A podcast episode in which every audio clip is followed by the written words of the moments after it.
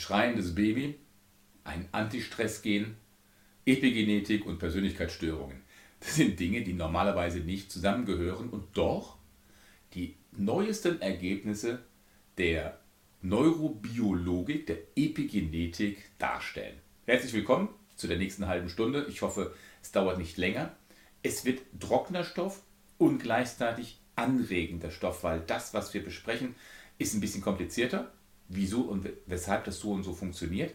Aber die Auswirkungen dieses Themas auf verschiedene Bereiche über das schreiende Baby hinaus bis hin zur Krebsforschung unglaublich spannend. Also herzlich willkommen zu diesem neuen Video. Gehen wir gleich rein. Soziale Erfahrungen beeinflussen die Epigenetik.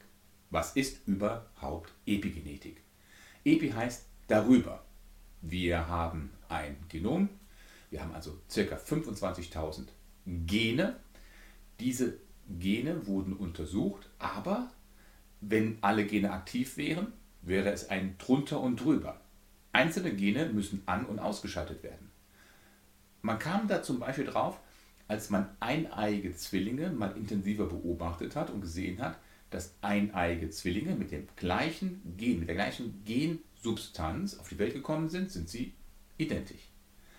Aber irgendwas muss geschehen sein, dass der eine mehr eine Anfälligkeit zur Diabetes hat oder der zum Krebs oder das Aussehen sich mit den Jahren verändert hat. Es müssen äußere Einflüsse das Gen beeinflusst haben.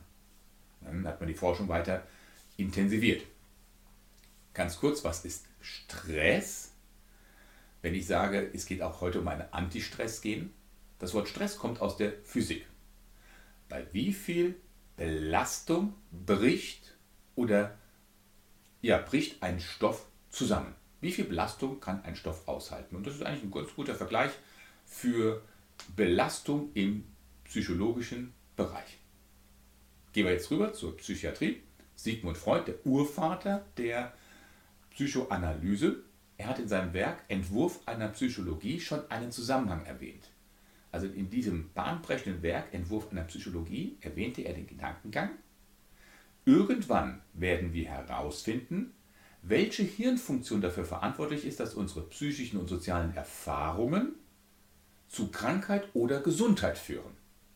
Denn schon damals war klar, das war bahnbrechend neu, aber es war klar, dass äußere Einflüsse somatische Veränderungen herbeiführen. Die Forschung zu diesem Thema hat unter anderem in Montreal an der McGill-Universität durch Professor Michael Mini einen riesigen Schritt nach vorne gemacht. Wir sind bei dem Thema das schreiende Kind, warum beruhigt es sich nicht so schnell? Er hat nämlich einen Zusammenhang zwischen mütterlicher Zuwendung und der Regulierung eines Antistress-Gens aufgezeigt. Bei Ratten wurde nämlich Ängstlichkeit und Stressvulnerabilität, vulnerabel heißt verletzbar, durch die Intensität der mütterlichen Brutpflege entscheidend verändert und reguliert. Und je mehr sich nämlich eine Rattenmutter liebevoll um ihre Jungen gekümmert hat, geleckt, gepflegt, umso gedämpfter waren Stressreaktionen der Brut. Was hat das Lecken und das Pflegen damit zu tun? Deswegen herzlich willkommen in diesem spannenden, vielleicht bisschen sehr theoretisch jetzt werdenden Video, aber ich hoffe, du hast genug Neugierde und Kraft, da mal durchzugehen, weil es ist wirklich für das alltägliche Leben, trotzdem es trocken ist, sehr stark anwendbar. Wir werden uns mit fünf Hauptgedanken auseinandersetzen.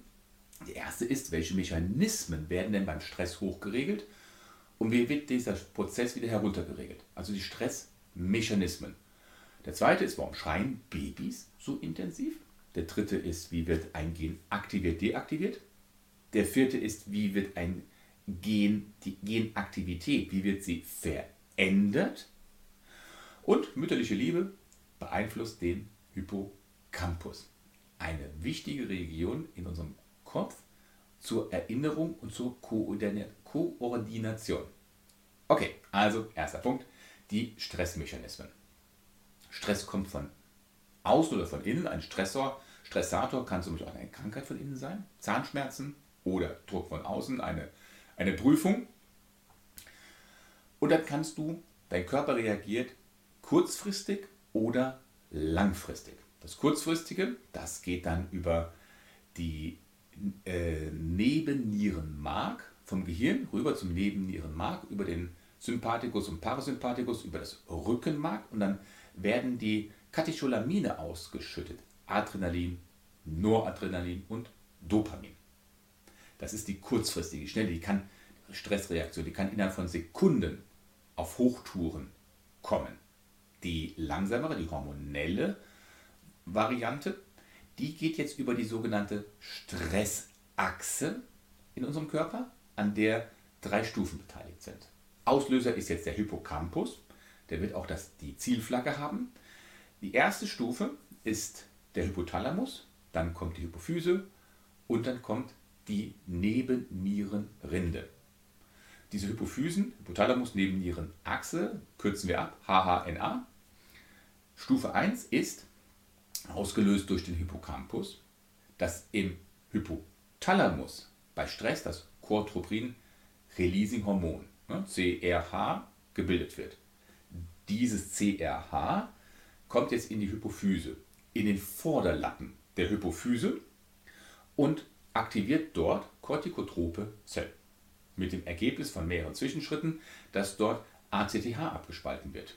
Dieses ACTH kommt jetzt über die Blutbahn zu der Nebennierenrinde. In der mittleren Schicht der Nebennierenrinde erfolgt dann durch Synthese Glucocorticoide, dem, also dem Cortisol, was ein Steroidhormon ist. Wichtig, Steroidhormon, weil Steroidhormone sind äh, in der Lage, im Gegensatz zu anderen Hormonen, die Blut-Hirn-Schranke zu überschreiten. Das ist jetzt wichtig für den weiteren Verlauf. Denn jetzt baut sich der Stress auf, hormonell, es wird also Cortisol ausgeschüttet. Stressreaktion ist immer Bereitstellung von Energie. Flucht, Kampf oder Erstarren, das sind so diese drei Reaktionen von Stress. Aber interessant ist jetzt der Rückkopplungseffekt, das Feedback, denn wenn das sich jetzt immer weiter aufpushen würde, der Körper, und es nicht mehr runterreguliert werden kann, wie Sympathikus, Parasympathikus in der kurzfristigen Variante, dann würden wir ja immer unter Speed laufen. Wie funktioniert das jetzt? Das Interessante, und da kommen wir auch wieder gleich zu dem Baby zurück mit dem Anti-Stress-Gehen. Wichtig, dass wir jetzt diesen Stressweg verstehen, dass er also von der Nebennierenrinde ausgeschüttete Cortisol wieder zurückkommt in das Gehirn. Dasselbe Cortisol, welches den Stoffwechsel anregt, kontrolliert andererseits im Gehirn, im Hippocampus, durch eine inhibitierende, eine schwächende Rückkopplungsschleife die Aktivität von dieser HHNA, von dieser Stressachse und reguliert die Stressreaktion wieder runter. Wichtig, dass wir das jetzt erst einmal diese Stufen von Stressantworten des Körpers einfach mal so schlucken. Die kurzfristige über das Rückenmark, Sympathikus, Parasympathikus über die Nebennierenmark und die langfristige, die hormonelle äh, Antwort auf Stress mit dem Cortisol, was in der Nebennierenrinde, in der mittleren Schicht gebildet wird. Aber die Rückkopplung und das Dimmen erfolgt später im Kopf, im Hippocampus, wo wir dann gleich im, in den Punkt 3 und 4 etwas näher darauf eingehen. Jetzt gehen wir erstmal zum zweiten Hauptpunkt. Warum schreien jetzt Babys nach ihrer Geburt so intensiv und warum sind sie so schwer wieder zu beruhigen in der Anfangszeit nach der Geburt? Was hat das mit dem Antistressgen zu tun? Was hat das mit der Epigenetik zu tun? Bleibt dran. Kommen wir nun zu den Forschungsergebnissen von Michael Mini. Ne? Es geht hier darum, warum schreien Babys so intensiv? Michael Mini, den ich vorhin schon erwähnt habe, Professor an der McGill-Universität in Montreal, hat herausgefunden, dass unser Antistressgen und unser Stressgen zwar zur Geburt, zu dem Zeitpunkt der Geburt vorhanden ist, aber dass das Antistressgen inaktiv ist. Es ist noch methylisiert. Es ist wichtig, dass wir uns das einfach mal merken. Also das Baby kommt zur Welt, hat alle Gene da, aber ein Gen ist inaktiv. Das Antistressgen. Das ist durch die Forschungen von Michael Mini herausgekommen. Wie gehen wir jetzt damit um? Wie wird das aktiviert? Das Antistressgen wird jetzt durch die aktive Zuwendung der Mutter in Form von Streicheln, Reden und ganz viel Körperkontakt langsam, aber sicher aktiviert. Das hört sich so einfach an, ist aber von der Erkenntnis absolut revolutionär. Warum? Man ging zwar schon seit vielen Jahren davon aus, dass sich Gene durch Umwelteinflüsse aktivieren lassen, dachte aber, dass dies nur in der Phase eines Embryos, in dem Heranwachsen zum Mensch äh, stattfinden würde. Wenn der kleine Mensch aber zur Welt kommt, wären die Gene nicht mehr veränderbar.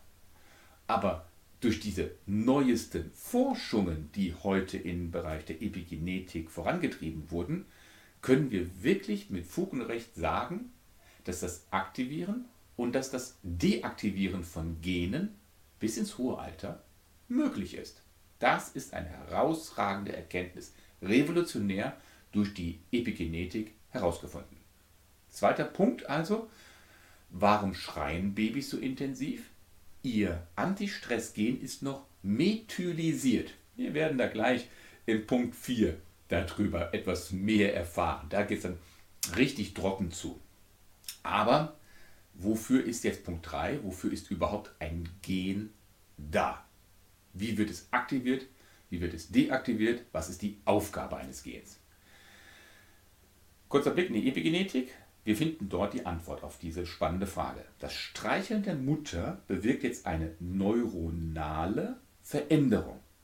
Diese neuronale Veränderung modifiziert chemische Eigenschaften der DNA, welche einen Glucocorticoid-Rezeptor im Hippocampus kodiert. Jetzt sind wir beim Hippocampus, wo ich vorhin nämlich sagte, der Stressregulator Cortisol kommt durch die Blut-Hirn-Schranke ja wieder zurück ins Gehirn und trifft dort auf den Hippocampus.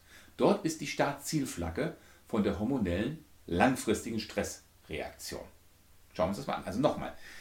Die neuronale Veränderung modifiziert eine chemische Eigenschaft der DNA in einem Glucocorticoid-Rezeptor. Glucocorticoid ist zum Beispiel ein Steroidhormon, zum Beispiel das Cortisol.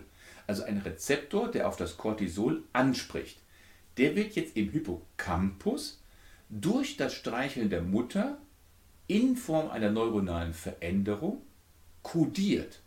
Hier sind wir bei dem Punkt, dass ein Antistress-Gen aktiviert, deaktiviert wird. Auf dem Erbinformationsfaden der DNA, da liegen unsere Gene. Auf diesen Genen stehen Anweisungen, wie die Bestandteile des Körpers hergestellt werden.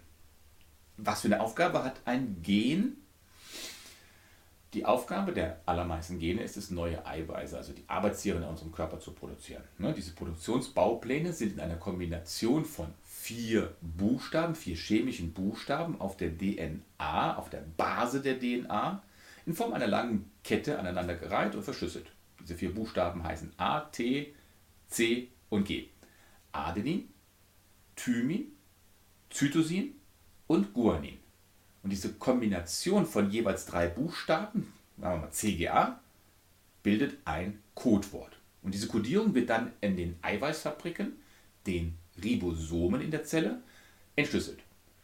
Die Ribosomen erkennen jetzt diese drei Buchstaben kurz als einen der 20 Bausteine und bauen daraufhin dann nach dieser Einladung einen Baustein nach dem anderen zu einem vollständigen Eiweißstoff zusammen. Warum schreit ein Baby? Wie arbeitet jetzt ein Gen? Das ist jetzt ganz wichtig. Punkt 2 war also, dass ein Gen, ein Antistress-Gen noch methylisiert ist, da kommen wir gleich zu, und dass das Streicheln der Mutter eine neuronale Veränderung herbeiführt. Sie verändert damit die Eigenschaften der DNA im Hippocampus, der dann jetzt einen Glucocorticoid-Rezeptor für das hochkommende Cortisol kodiert. Der spricht jetzt auf das Cortisol an. Gehen wir jetzt in Punkt 4, die Veränderung der Genaktivität. Halte durch, das ist jetzt spannend.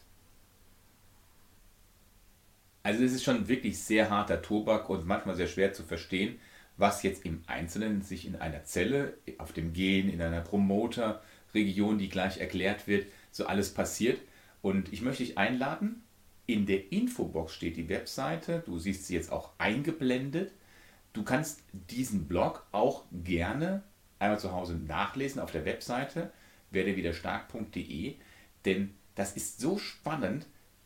Hier der Bereich Epigenetik, Antistress, zeigt auch dann weiterführend, woher kommen Persönlichkeitsstörungen. Wie entwickelt sich eine Persönlichkeit überhaupt? So, also, ich lade dich ein, komm auf meine Webseite, dann kannst du das, was jetzt folgt, vielleicht ein bisschen komplizierter ist, weil trocken und intensiv, kleinteilig, dass du das nochmal in aller Ruhe nachliest. Also jetzt der Punkt 4, die Veränderung der Genaktivität. Wir sind uns schon im Klaren, dass nicht alle 25.000 Gene gleichzeitig rasen können und dass sie gleichzeitig das, das, das, den Eiweißstoff produzieren, weil sie müssen sich ja differenzieren. Ein, eine Herzzelle kann keine Leberzelle sein und umgekehrt. Gene sind nicht nur Träger von Eiweißbausteinen. Nach heutigem Wissen können diese Gensequenzen in ihrer Aktivität sowohl ein- und ausgeschaltet werden. Und jetzt kommt was ganz Neues. Seit wenigen Jahren weiß man, dass sogar einzelne Gensequenzen gedimmt werden können. Und dies geschieht durch einen Prozess im Gen, welcher sich in der Promoterregion abspielt, die vor der Gensequenz liegt, die transkribiert wird, die also ausgelesen und kopiert wird. Das bedeutet also, bevor der Code auf der DNA für den Eiweißbaustein, die Produktion abgelesen wird, muss zuerst der Promoter abgelesen werden. Den Promoter, den kann man sich vorstellen wie ein Lichtschalter oder auch wie ein Dimmer, mit dem man etwas ein-, ausschalten, dimmen kann. Wir hatten eben gerade etwas gehört, dass die DNA verschiedene Grundbausteine hat. Ja? Also sie besteht aus Basen, Zucker und äh, Phosphat. Unter anderem haben die Basen vier ähm, Bausteine. Das ist Adenin, Thymin, Cytosin und Guanin. Du siehst im Bild jetzt auf der Seite das Cytosin. Das ist ganz wichtig für das, was jetzt folgt. Denn die neuesten Forschungen haben ergeben, dass die mütterliche Zuwendung zum Baby in der Promoterregion des Zytosins, welches jetzt neben einem Guanin liegen muss, Veränderungen herbeigeführt werden.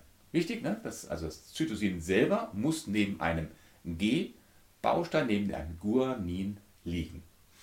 Aber es ist schon relativ häufig. Man sagt, das sind 28 Millionen Möglichkeiten.